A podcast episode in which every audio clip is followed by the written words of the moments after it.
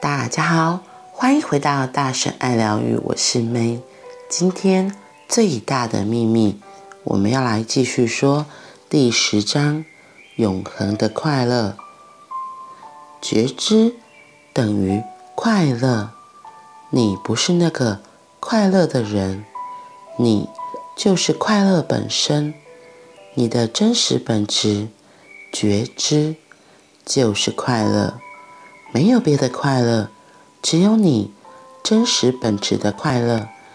你人生中任何时候都感受到的快乐，就是觉知的快乐。在你觉得快乐的那些时刻，你稍稍瞥见了自己的宏大。要了解，快乐的时刻来自恩典，而这快乐的时刻。教导我们，快乐不在某个物体中。我们必须知道，此刻我们就是这个快乐。物体几乎无关紧要，它是梦的一部分。但快乐是真实的。当你快乐时，人生就会如你所愿。对你人生中的状况来说，没有什么比你感到快乐更好。当你快乐时，问题往往自行解决，事情都有条不紊地进行，完全不需要你费心。当你快乐时，仿佛整个宇宙都在替你想办法，并在你需要的时候提供你所需。你越快乐，人生。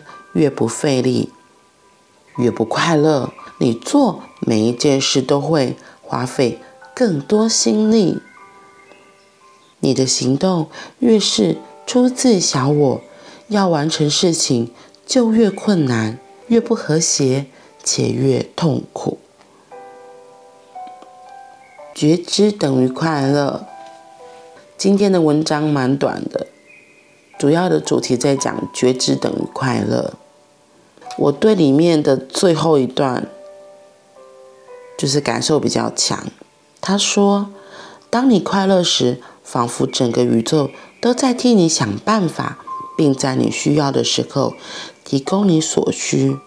你越快乐，人生越不费力；越不快乐，你做的每一件事都会花费更多心力。”我先从最后一句，越不快乐，你做的每一件事都会花费更多心力。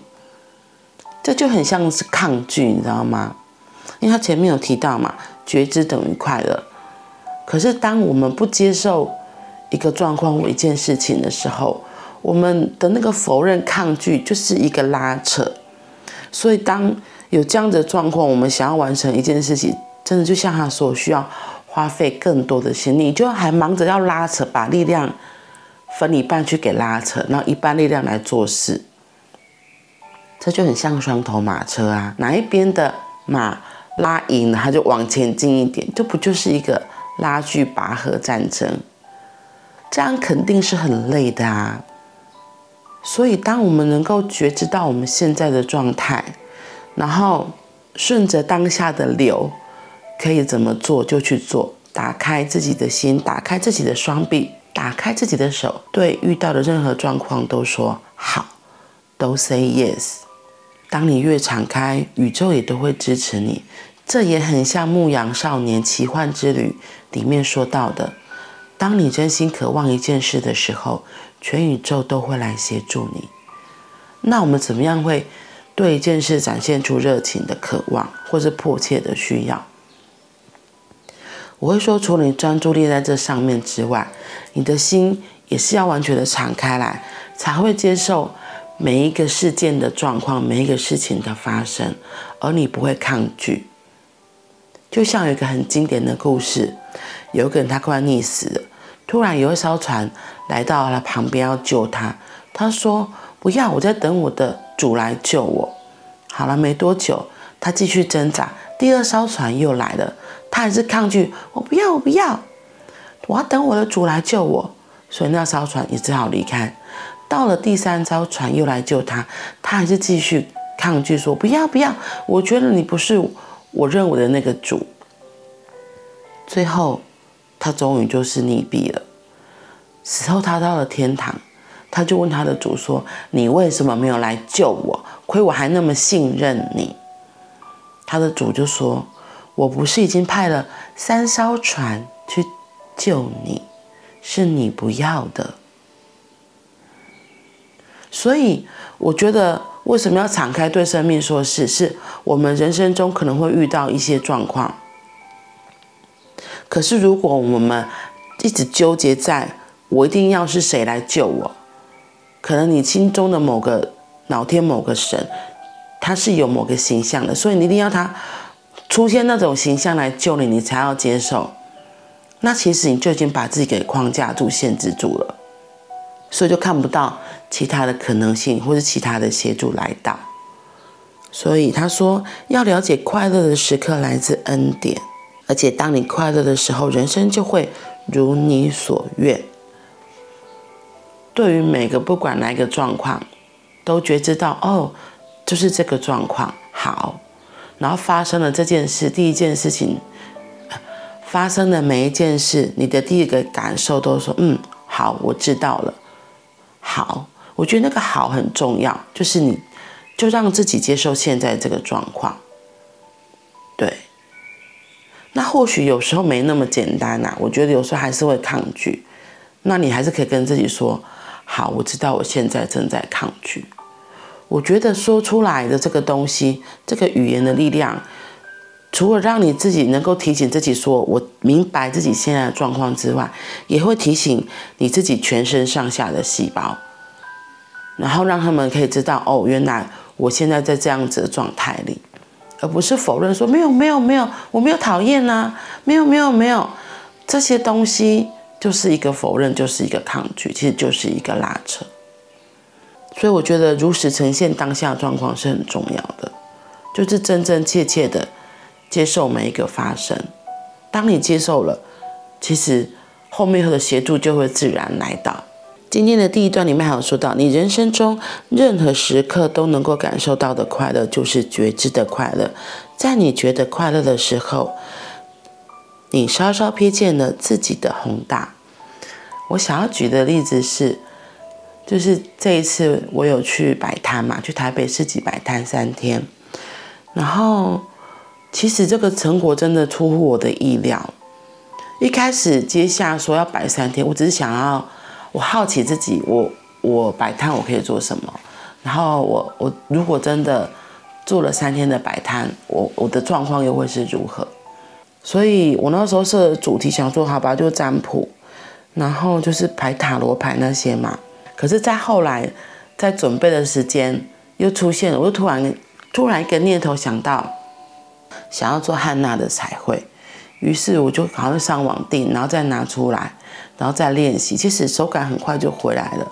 只是就是因为我以前都是帮朋友或者自己家人画，然后其实没有收费，其实会有一点点紧张。后来我想没关系，就是还是跟着当下的感觉去做。所以我想说，好吧，就塔罗和画汉娜这样子。结果到要出发的前一个礼拜，那时候我刚好在学那个粉彩和谐粉彩的认证课程，那。学完就是我想说让他来练习，所以我就开始画玛雅图腾。那又很专注在那个当下，所以就是一边很疗愈，一边也很专注，然后所以很快进入那个流。就像他这里说的，你在快乐的时候做每一件事情，其实就会有一个顺流。所以一刚开始也还不太熟悉，所以画比较慢，然后后来慢慢比较进入那个感觉，然后。而且我的目标想说就是要完成，然后那时是想说先把这个图腾完成，然后或许可以吊起来，那时候当成我在摆摊时候的装饰这样子。没有想到就是越画真的越顺，然后越做也越快。到了第四天，我就把全部的图腾都完成了，真的还蛮漂亮的。最有趣的来，其实是在我画的那个过程中，女儿就看到，女儿就说她也要画。就其中有一天我在做的时候，然后我就想说，好吧，那你来画。然后我们两个就在画，就画完之后，她的那个比较心就起来，她就说：“嗯，妈妈，你画的这么漂亮。”他说：“你的一定大家都会买你的。”然后因为他这一句话，我觉得就是一个讯息。我想说大家都会买我的，可是我其实当初做这个初心，只是想说当做摆饰而已。然后我想说，嗯，是哦，好哦。所以于是我在出发的前一天才决定，那我要把这个。当做就是或许可以是一个品相之一，然后所以我带了所有粉彩的工具，然后就上摊去摆了。果然就是大家对于这个还是蛮有兴趣的，所以第一天就有人在问，然后那时候就有贩售几张，然后第二天我女儿就开始也会大力的推销，然后就很可爱，就是很热情的招呼客人。很多客人看到她这么的。可爱，然后又聪明又很积极，而且因为女儿女儿她也有些作品嘛，所以她就很积极的贩售，客人都很捧场。对，所以我觉得就是顺着当下的状况，然后宇宙的每个提醒，像我觉得我女儿的就是我女儿那些话，就是宇宙对我的提醒之一，不要自己设限。对，所以就这样子下去。所以我觉得这三天真的也是一个很有趣的旅程。